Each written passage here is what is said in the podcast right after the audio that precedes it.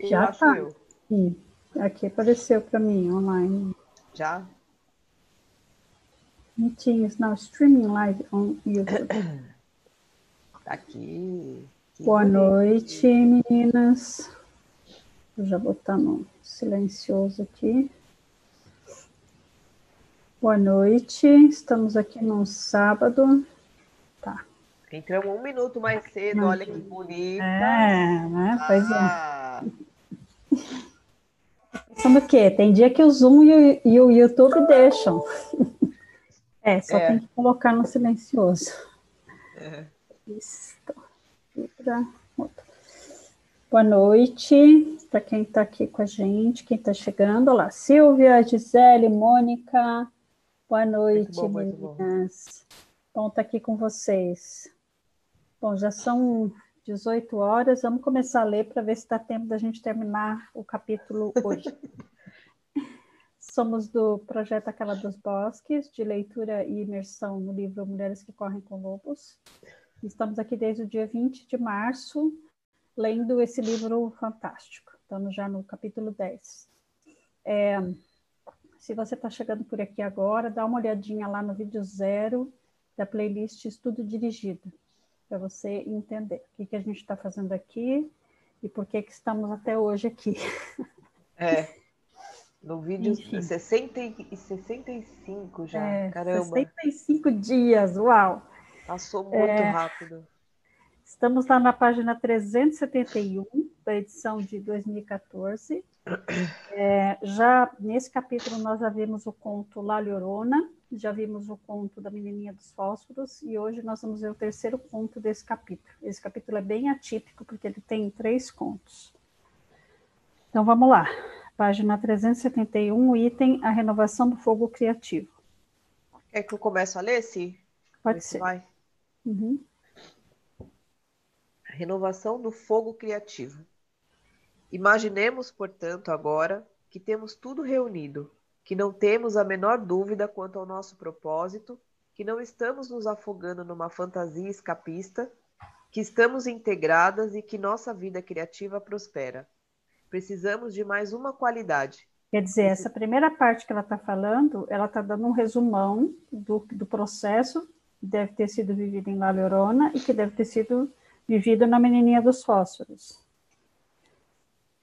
Está faltando ainda mais uma coisinha. É, precisamos de mais uma qualidade. Precisamos saber o que fazer não se perdermos, é, não se não perder, se perdermos, é não, não se perdermos, se perdermos o, o nosso foco de atenção, mas quando o perdermos, ou seja, quando estivermos temporariamente desgastadas. O quê? Depois o de todo esse reforço. O quê? Depois de todo esse esforço? Ainda poderíamos perder nosso rumo? Poderíamos sim mas ele fica perdido apenas por um tempo limitado, pois é a ordem natural das coisas. Felizmente, os camponeses da Europa Oriental já resolveram tudo isso para nós. Eles têm um conto de fadas maravilhoso intitulado Os Três Cabelos de Ouro. Essa é uma história que os contadores vêm transmitindo às pessoas há centenas, talvez milhares de anos, pois ela representa um arquétipo, é essa a natureza dos arquétipos. Eles deixam uma comprovação. Eles se, eles se entretecem nas histórias, nos sonhos e nas ideias dos mortais. Ali, eles se tornam um tema universal, um conjunto de instruções, residindo não se sabe onde, mas atravessando o tempo e o espaço para iluminar cada nova geração. Há um ditado que diz que as histórias têm asas, elas conseguem atravessar voando os montes Cárpatos para ir se abrigar nos Urais. Elas dão então um salto até as sierras e seguem seu espinhaço até pular para as montanhas rochosas, e assim por diante. Esta versão de Os Três Cabelos de Ouro é romena. Existem também versões teutônicas e celtas. Ela ainda é conhecida na periferia da região desértica que cobre parte do México e dos Estados Unidos.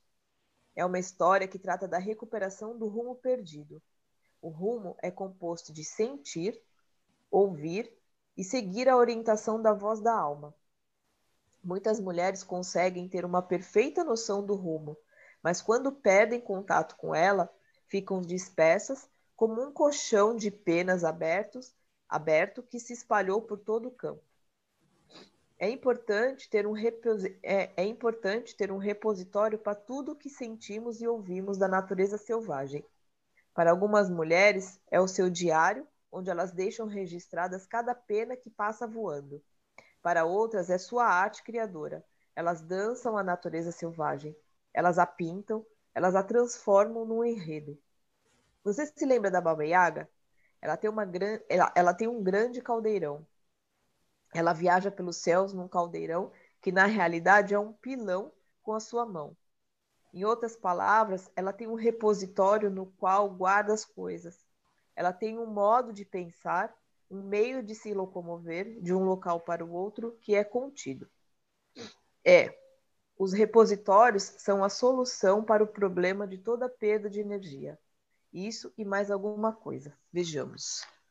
Essa parte do repositório que ela está falando nessa, nesse parágrafo aqui, né, que para cada uma vai ser uma coisa diferente, né, vai ser um, um, jeito diferente de lidar, né, mas que a gente fique com essa ideia, né, de que é um lugar onde a gente guarda as coisas que são preciosas para nós, né, as nossas artes, as nossas criações, as nossas ideias, né, tipo a Baba Yaga mesmo, com aquele pilão enorme, é, é onde ela é, viaja, né, sobre ele. Vamos para esse conto que é belíssimo. É lindo, é. Os três cabelos de ouro. Uma vez, numa noite escuríssima e trevosa, o tipo de noite em que a terra fica negra, as árvores parecem mãos retorcidas e o céu é de azul escuro de meia-noite. Um velho vinha cambaleando pela, pela floresta, meio às cegas, devido aos galhos das árvores. Os ramos arranhavam seu rosto e ele trazia um pequeno lampião numa das mãos. A vela dentro do lampião tinha uma chama cada vez mais baixa. O homem tinha os cabelos amarelos e compridos, dentes amarelos e rachados e unhas amarelas e recurvas. Ele andava todo dobrado e as suas costas eram arredondadas como um saco de farinha. Sua pele era tão vincada que caía em folhos do seu queixo, as axilas e dos quadris das axilas e dos quadris. Ele se apoiava numa árvore e se forçava a avançar. Depois se agarrava numa outra para avançar mais um pouco. E assim, remando desse jeito e respirando com dificuldade, ele ia atravessando a floresta.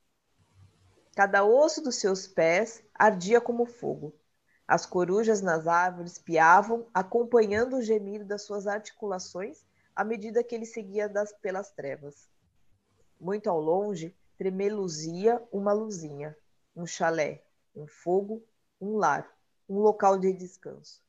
E ele se esforçava na direção daquela luz. No exato instante em que chegou à porta, ele estava tão cansado, tão exausto, que a pequena chama do seu lampião se apagou e o velho caiu porta dentro, desmaiado.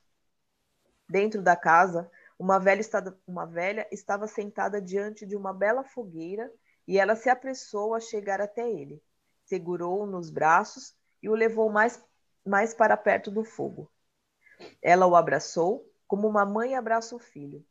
Ela se sentou na cadeira de balanço e o embalou. E ali ficaram os dois. O pobre e frágil velhinho, apenas um saco de ossos, e a velha forte que o embalava. Pronto, pronto. Calma, calma. Pronto, pronto. Ela o embalou a noite inteira. E quando ainda não havia amanhecido, mas estava quase chegando a hora, ele estava extremamente remoçado. Ele era agora um belo rapaz, de cabelos dourados e membros longos e fortes, mas ela continuava a embalá-lo. Pronto, pronto. Calma, calma. Pronto, pronto. E quando a manhã foi se aproximando cada vez mais, o rapaz foi se transformando numa linda criancinha com os cabelos dourados trançados como palha de milho. No momento exato do raiar do dia, a velha arrancou bem rápido três fios da linda cabeça da criança e os jogou nos ladrilhos. Eles fizeram um barulhinho. Tim, tim, tim, tim, tim. E a criancinha nos seus braços desceu do seu colo e saiu correndo para a porta. Voltando o rosto por um instante para a velha, o menino deu um sorriso deslumbrante, virou-se e saiu voando para o céu para se tornar o brilhante sol da manhã. Uf, que lindo! Ai, que lindo Tão que bom, lindo. né? Depois de tanta. Até emociona, né? É, né? Tão dá... gostoso. É, aí tem o, a nota a 19. Nota 19.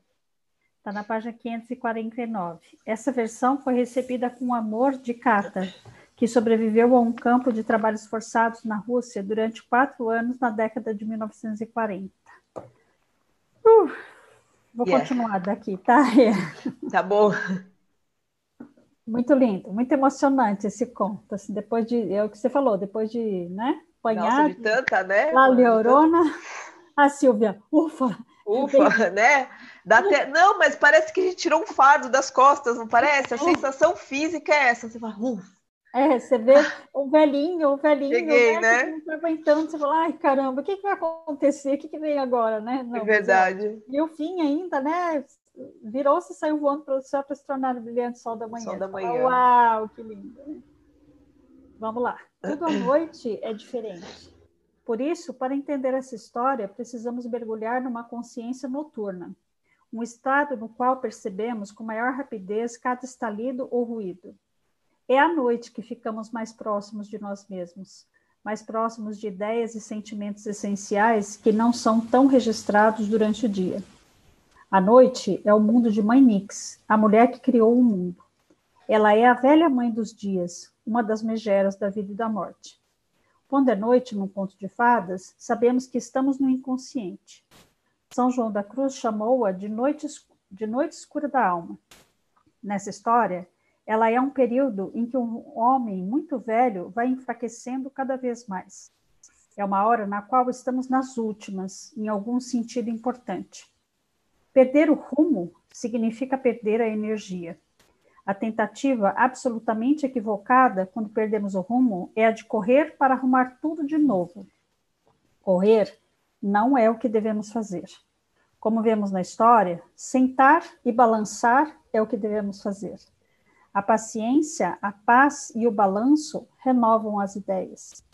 Só o ato de entreter uma ideia e a paciência para embalá-la são o que algumas mulheres poderiam chamar de grande prazer. A mulher selvagem o considera uma necessidade. Quer dizer, não é só um prazer, é uma necessidade. É. Isso é algo que os lobos conhecem inteiramente. Quando um intruso aparece, os lobos podem rosnar, latir ou até mesmo mordê-lo, mas eles também podem, a uma boa distância, recuar para o interior do grupo, sentando-se todos juntos como uma família faria. As costelas se enchem e se esvaziam, sobem e descem. Estão meditando os, os...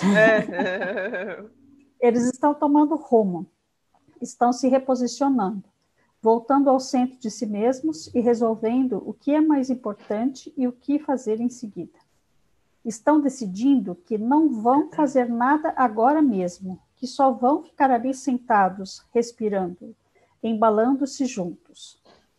É, sabe que eu aprendi isso tem uns bons anos, né? De assim, às vezes eu me obrigar, não, eu tenho que fazer, não, eu não tenho que fazer nada. E aí até, inclusive, eu escutar o meu ritmo interno para saber que horas que eu tenho que fazer, né?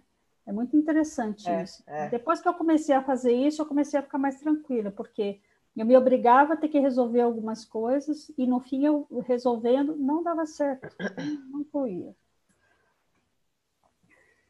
Ora, muitas vezes, quando as ideias não estão funcionando bem, ou quando nós não as estamos trabalhando bem, perdemos nosso rumo. Isso faz parte de um ciclo natural e ocorre porque a vida ficou ultrapassada, ou porque nós perdemos a capacidade de vê-la por um ângulo novo. Nós mesmas ficamos velhas e desconjuntadas como o velho em três cabelos de ouro. Embora haja muitas teorias sobre bloqueios criativos, esse bloqueio está entre aspas, a verdade é que bloqueios brandos vêm e voltam, como as condições atmosféricas e como as estações do ano. Do ano. com as exceções dos bloqueios psicológicos de que falamos anteriormente, como não mergulhar na própria verdade, como o medo da rejeição, o medo de dizer o que se sabe, a preocupação com a própria competência, a poluição da correnteza básica, entre outros. Né?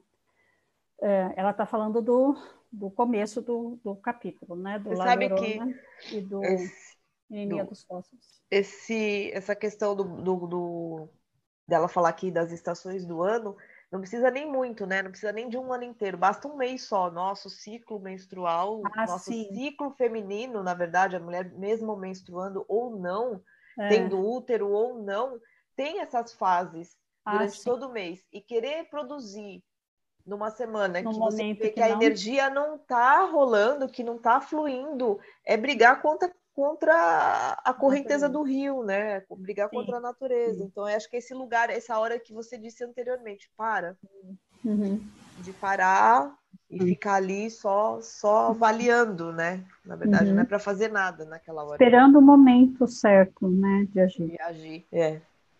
Essa história é tão admirável por delinear todo o ciclo de uma ideia, a ínfima luz que lhe é concedida, que é obviamente a própria ideia, o fato de ela se cansar e praticamente se extinguir, tudo como parte do seu ciclo natural.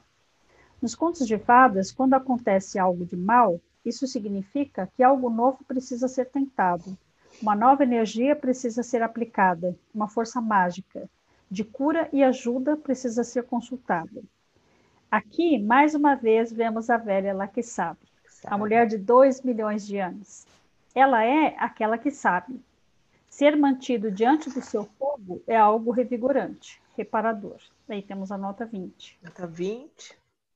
É só, só ler mais uma frase. Uhum. É para esse fogo e para os braços dela que o velho se arrasta, pois sem eles ele morreria. Ele morreria. A nota 20 está na página 549. A transformação pelo fogo, sobre o fogo ou dentro dele é um tema universal. Um episódio relacionado aos três cabelos de ouro encontra-se na mitologia grega quando Deméter, a grande deusa mãe, segura um bebê mortal dentro do fogo todas as noites para torná-lo imortal. Sua mãe, Metaneira, dá um grito quando se depara com isso, interrompendo com um grito a prática. Deméter não demonstra emoções ao abandonar o processo pelo fogo. Pior para ele, diz ela a Metaneira. Agora será apenas um mortal. Pois é. Tá vendo? Para ser mortal, a gente tem que ser colocado no fogo todos os dias. É. O velho está cansado de passar tempo demais dedicado ao trabalho que lhe demos. Ó, presta atenção que ela vai falando em seguida. Você alguma ve- vocês alguma vez viram uma mulher trabalhar como se o diabo estivesse agarrado no seu dedão do pé, só para de repente entrar em colapso e não dar mais um passo sequer? Você alguma vez viu uma mulher totalmente dedicada a alguma questão social que um belo dia virou as costas e mandou tudo para o inferno? É que seu ânimos está esgotado. Esse velho, né, é é a representação do ânimos. Aham. Ele precisa ser embalado por lá que sabe. A mulher cujas ideias ou energias feneceram, murcharam ou cessaram completamente, precisa saber o caminho até a velha curandeira e precisa levar o, ân- o ânimos exausto até lá para que ele se recupere. Vamos lembrar que o ânimos é o princípio se masculino, recupere. que é o que executa, né? O princípio feminino cria, o princípio masculino executa. Trabalho com muitas mulheres que são ativistas sociais, são profundamente engajadas nas questões sociais. Não resta a menor dúvida a esse respeito. Quando chega o ponto extremo do seu ciclo, elas ficam exaustas e se arrastam pela floresta fora, com as pernas rangendo e a chama tremeluzindo, pronta para se apagar. É nessa hora que elas dizem: Para mim chega, vou embora. Vou devolver minha credencial da imprensa, meu distintivo, meu, meu macacão, meu. Não importa o que seja. Elas querem emigrar para Auckland. Elas vão ver televisão comendo biscoitinhos de soja e nunca mais olhar pela janela para o mundo lá fora. Elas vão comprar sapatos baratos, vão se mudar para um bairro onde nunca aconteça nada, vão fazer compras por telefone pelo resto de suas vidas. De agora em diante, elas vão se preocupar com sua própria vida, afastar os olhos e assim vai. Qualquer que seja a sua ideia de uma trégua, muito embora elas estejam falando com um cansaço e uma frustração humilhantes, eu sempre digo que é uma boa ideia, que chegou a hora de descansar. Ao ouvir isso, elas geralmente berram: descansar? Como posso descansar quando o mundo inteiro está se destruindo diante dos meus olhos? No final, porém, a mulher precisa descansar agora, ser embalada, recuperar seu rumo. Ela precisa rejuvenescer, recuperar sua energia. Ela acha que não pode fazer isso, mas pode sim, pois o círculo de mulheres, sejam elas mães, alunas, artistas ou ativistas, sempre se dispõe a suprir a falta das que saem de licença. Olha que lindo isso, né? É. Muito lindo. A mulher criativa precisa de descanso agora, para voltar ao seu trabalho intenso mais tarde. Ela precisa ir visitar a velha na floresta, a revitalizadora, a mulher selvagem, numa das suas muitas apresentações. A mulher selvagem já espera que o ânimo fique exausto com certa regularidade. Ela não se espanta quando ele lhe cai porta adentro. Ela está pronta. Ela não virá correndo até nós em pânico. Ela simplesmente nos apanha e nos segura até que recuperemos nossas forças. Nem nós deveríamos entrar em pânico ao perdermos o ímpeto ou o rumo. A sua semelhança, devemos entreter a ideia com tranquilidade e ficar com ela algum tempo. Quer nosso foco de atenção esteja voltado para o aperfeiçoamento pessoal, para questões do mundo, quer para um relacionamento, isso não importa o ânimo sempre acaba se desgastando. Não se trata de uma hipótese, trata-se sim de quando isso uhum. vai acontecer. Levar a cabo longas empreitadas, tais como diplomar-se, concluir um original, completar uma obra, cuidar de uma pessoa enferma, todas essas atividades apresentam momentos em que a energia que um dia foi jovem fica velha e cai prostrada sem conseguir ir adiante.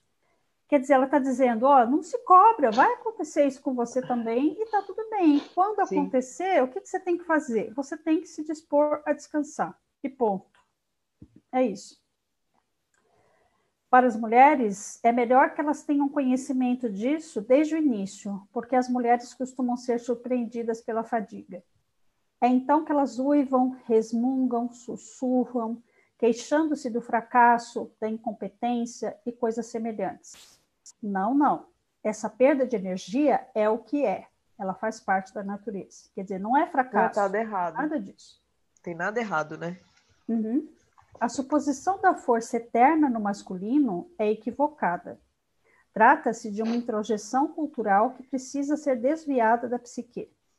Esse engano faz com que tanto as energias masculinas no cenário interior quanto os homens de verdade na cultura decepcionem. Olha que importante isso que ela está é. falando da nossa, da nossa visão do nosso relacionamento com os homens. Todos, por natureza, precisam de uma trégua para recuperar as forças. O modus operandi da natureza da vida, morte e vida é cíclico e se aplica a todo mundo e a todas as coisas. Na história, três fios de cabelo são jogados ao chão, como no ditado: jogue um pouco de ouro no chão. Aqui ela vai falar de um outro aspecto um aspecto que ela está dizendo é que a gente precisa descansar, né? A gente precisa se dispor a descansar. Agora ela vai falar da questão de jogar o cabelo no chão, né?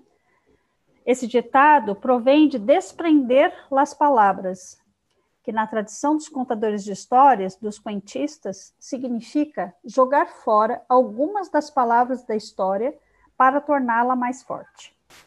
O cabelo simboliza o pensamento, aquilo que emana da cabeça. Jogar cabelo no chão ou fora torna o menino, de certo modo, mais leve, faz com que ele brilhe ainda mais.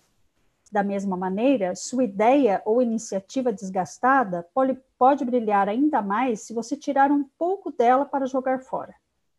É a mesma ideia de um escultor removendo mais mármore a fim de revelar mais a forma oculta um meio poderoso de renovar ou reforçar nossa intenção ou nossa ação que ficou extenuada consiste em jogar algumas ideias fora e concentrar nossa atenção. Arranque três fios de cabelo da sua iniciativa, jogando-os ao chão. eles se transformarão num alarme de despertador. Jogá-los ao chão gera um ruído psíquico, um repique, uma ressonância no espírito da mulher que faz com que a atividade retorne. O som da queda de algumas das nossas muitas ideias se transforma numa espécie de proclamação de uma nova era ou de uma nova oportunidade. Eu entendo que aqui o que ela está falando é assim, de que às vezes você tem uma ideia, um projeto, que parece que a coisa não flui por algum motivo, né? Então você já usou o tempo do descanso e parece que a coisa ainda, né? Assim, você usou o tempo do descanso, mas para além do descanso, você precisa abrir mão de coisas de repente que você faz da sua ideia para gerar movimento para aquilo, né? Então, tipo assim, como, como a gente diz, lança para o universo aquilo, né? Não tenta controlar é. as coisas, né? Não tenta, não, não queira que as coisas aconteçam do jeito que você acha que elas queiram acontecer. Deixa, solta um pouco, ok? Na medida que você solta, pode ser que você perceba outras coisas, você tem um insight, né? Eu não sei, é assim que eu, que eu enxergo. Na realidade, a velha lá que sabe está podando ligeiramente o lado masculino. Sabemos que o corte dos galhos secos ajuda a árvore a crescer com mais força. Sabemos também que a eliminação das flores de certas plantas faz com que elas fiquem mais vigorosas, mais exuberantes. Eu me lembro da minha mãe falando isso das plantas, né? De assim, é, você quer que a plantinha cresça, você tem que estar de olho nas folhinhas que estão secas ou que estão ficando amarelas e você tem que tirar, você tem que ir tirando, né? As folhinhas que estão meio mortas, né? Porque assim você vai dar mais vitalidade para a planta, né? E a gente olha e fala, ai, tadinha da plantinha, vai ficar sem a folhinha, sem o galinho, não sei o quê. Não, não é isso, né? É para dar mais força. Tem uma, uma, uva também, a, a professora lá, a Lucilena Galvão, que comenta também uma vez que ter uma, uma vinícola que, um tipo de uva que precisa, ou todas as uvas, não sei bem, que precisa que se pode tudo que está embaixo para que a seiva chegue inteira, né, no percurso inteira na, na, na uva que está em cima lá no cacho. Para dar uma uva mais, mais saborosa, talvez, né? Exatamente. Né? Hum, interessante isso, bem interessante. Bem então tem que te limpar todo o galho até onde está a uva para quando pra chegar, chegar lá, tudo direto na uva. Exatamente. Uhum, muito bom. Para a mulher selvagem, o ciclo de desenvolvimento e redução do ânimos é natural. Trata-se de um processo arcaico, antiquíssimo. Desde tempos imemoráveis, é assim que as mulheres abordam o mundo das ideias e suas manifestações objetivas. É assim que as mulheres agem. A velha, no conto de fadas dos três cabelos de ouro, nos ensina, na verdade, volta a nos ensinar como é que se faz. Portanto, qual é o objetivo deste resgate e dessa concentração, deste chamado ao falcão para que volte, dessa corrida com os lobos? É procurar a jugular, chegar direto ao miolo e aos, e aos ossos de tudo o que existe na sua vida, porque é ali que está o seu prazer, é ali que está a sua alegria, é ali que está o Éden da mulher, aquele local onde há tempo e liberdade de ser, de perambular, de se maravilhar, de escrever, cantar e criar sem medo.